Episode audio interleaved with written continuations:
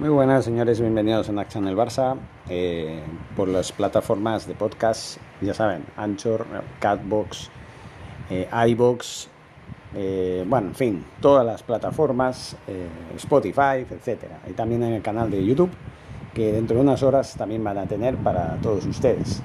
Bien, vamos a darles una noticia, podría decirse de última hora, porque aunque aquí ahora mismo es la una y media de la madrugada del sábado día 5 de junio del 2021, no deja de ser eh, curioso porque estamos en Guatemala. Por lo tanto, en el Estado español, si son ocho horas más, serían las nueve y media de la mañana, y ahí ya está en pleno rendimiento, con lo cual eh, Joan Laporta pues, seguramente estará en sus oficinas trabajando a, como un cosaco para satisfacer las pretensiones del inefable entrenador y lamentable entrenador también como es Ronald Koeman, al que bueno, sigo teniendo atravesado y por desgracia pues no se han sacado de encima.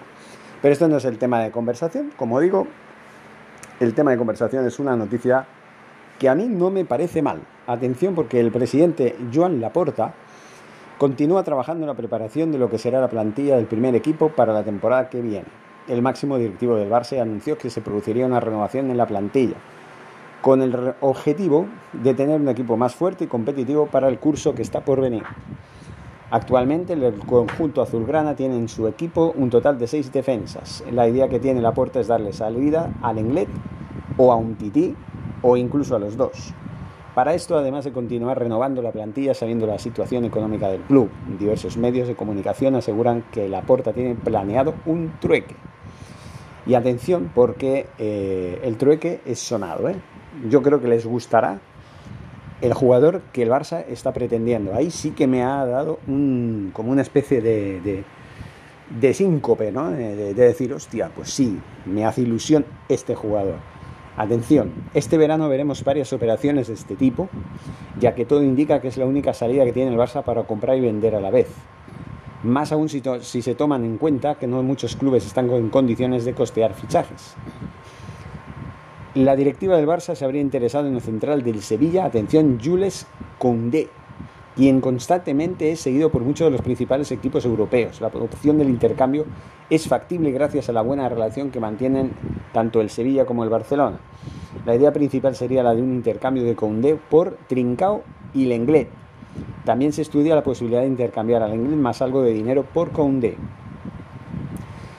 El Barça prioriza el intercambio. Vamos a ver, el central del francés del Barça es una opción que resulta llamativa para diversos clubes. Monchi, el director deportivo del Sevilla, lo trajo de Francia y le dio la primera oportunidad de triunfar en un equipo potente. El Sevilla no vería con malos ojos la llegada del inglés, ya que volvería a tener un jugador que conoce perfectamente el club, además de recibir otro jugador como Trincao. Eso sí, rechazan a Trincao y aceptan una suma de dinero. Lo que sí se ha informado eh, por mediación de, lo, de, los medios deportivos, es que el Sevilla estaría dispuesto a dejar salir a Koundé este verano, rebajando de 80 a 65 millones el precio de salida del futbolista de la selección francesa. La temporada de Koundé ha sido espectacular, como dicen aquí, y el joven futbolista se ha destapado como uno de los mejores centrales de la liga y posiblemente del mundo. Hay más interesados, atención, porque tras ver esta rebaja del precio del francés son muchos los clubes que andan intentando ficharlo. Aparte del Barça, también hay otros equipos que quieren negociar con Sevilla por Koundé, como es el Real Madrid, el Chelsea y el Manchester United, que serían algunos de los interesados. El principal objetivo del combinado azulgrana es traer a Koundé, mientras que el, bueno, podría basarse en un trueque en el que el inglés aterrizaría con el equipo sevillista. Si se encuentra el Englet, la primera plantilla del conjunto azulgrana cuenta con seis centrales, Mingueza, Araujo, Piqué, Lenglet, Umtiti y el nuevo fichaje Eric García. Por el momento el Barça está barajando las opciones para dar salida a aquellos jugadores con los que Kuman ya no cuenta y poder reducir la masa salarial. El propio presidente reconoció que si quieren seguir fichando deberá vender a jugadores. Si hay algo que tiene a favor el Barça es que Koundé no parece que desee seguir en el Sevilla. Así que el conjunto hispalense tendrá que buscarle un reemplazo y este podría ser Lenglet. Así que ya saben ustedes que esta es una noticia muy interesante, teniendo en cuenta que el Englet a mí no me ha gustado nada esta temporada. Ya la temporada anterior tampoco me gustó, pero es que en esta, vamos, en esta es que se ha cubierto de gloria el señor Lenglet. Ha cometido por lo menos una docena de fallos garrafales que han costado más de un punto y más de una derrota. O a lo mejor un empate, pero para mí un empate con la puntuación de tres, de tres puntos por victoria es una derrota. Así que hay que decirlo claro Creo que sí, que con D por Lenglet, vamos, yo con los ojos cerrados. ¿Dónde hay que firmar, señores? ¿Dónde hay que firmar? Porque vamos, si esto, esto es así, el señor Laporta se habrá ganado mis respetos por esta gran operación que habrá llegado a cabo. Además, si la sintonía es buena entre el Sevilla y el Barça, hay que aprovecharla, hay que aprovecharla porque la verdad es que no siempre se pueden conseguir operaciones como esta y tampoco tenemos que quedarnos atrás ni rezagados ni perder más el tiempo de lo normal, porque ya saben que el Real Madrid está al acecho de este jugador que no por algo, no por casualidad, está siendo considerado de los mejores centrales del mundo en estos momentos. Y sí es verdad, porque ha hecho una temporada increíble en el Sevilla. No ha ganado ningún título, le ha faltado incluso poder aspirar a la liga en la última jornada. O sea, el Sevilla se autodescartó de la lucha por el título faltando tres jornadas. Pero bueno, es como, más cerca han estado eh, de ganar una liga para el Sevilla desde que la ganaran en aquel lejano 1945-1946. Creo que es esa la temporada en la que el Sevilla ganó la única liga que tiene en su palmarés.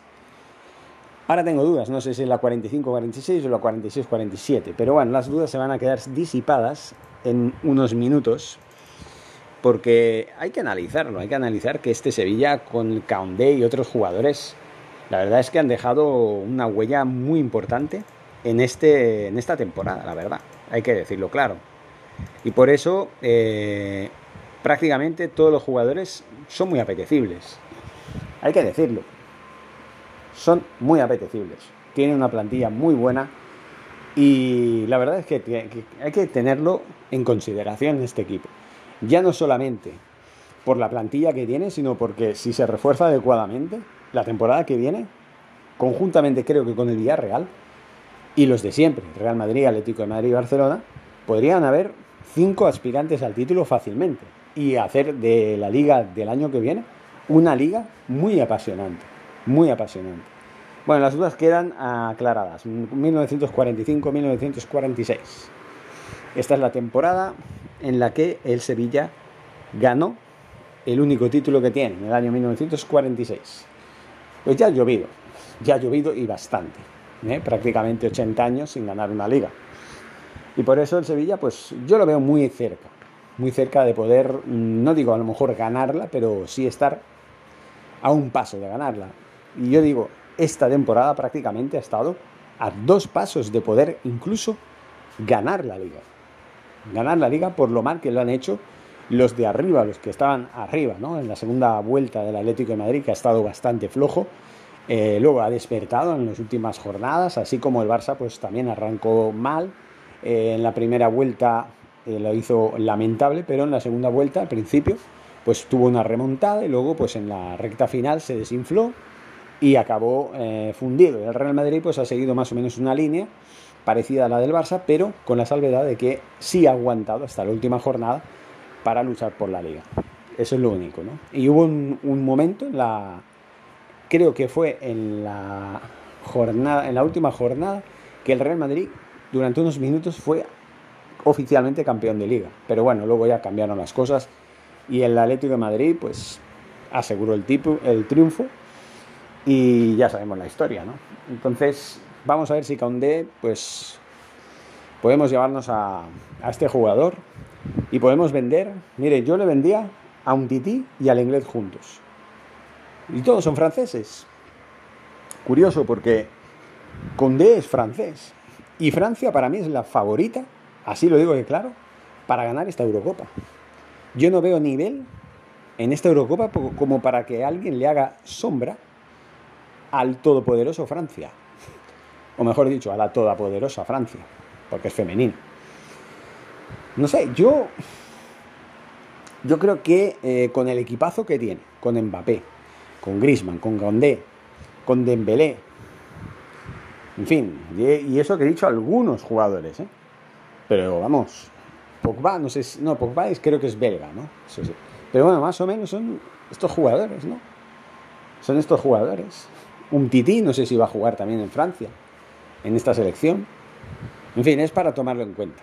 Es para tomarlo en cuenta y Condé pues se ha consagrado esta temporada como uno de los mejores centrales del momento. Y merece mucho la pena. ¿eh? A mí me ha gustado mucho Condé. Cada vez que lo veía yo jugar, más o menos distribuía perfectamente el juego. Y era un jugador muy técnico además. ¿eh? No solamente que distribuía bien, era rápido, era preciso, daba unos buenos pases, sino que además tiene una técnica exquisita y va muy bien de cabeza además. Condé va muy bien de cabeza, es capaz de rematar de cabeza si es necesario. ¿eh?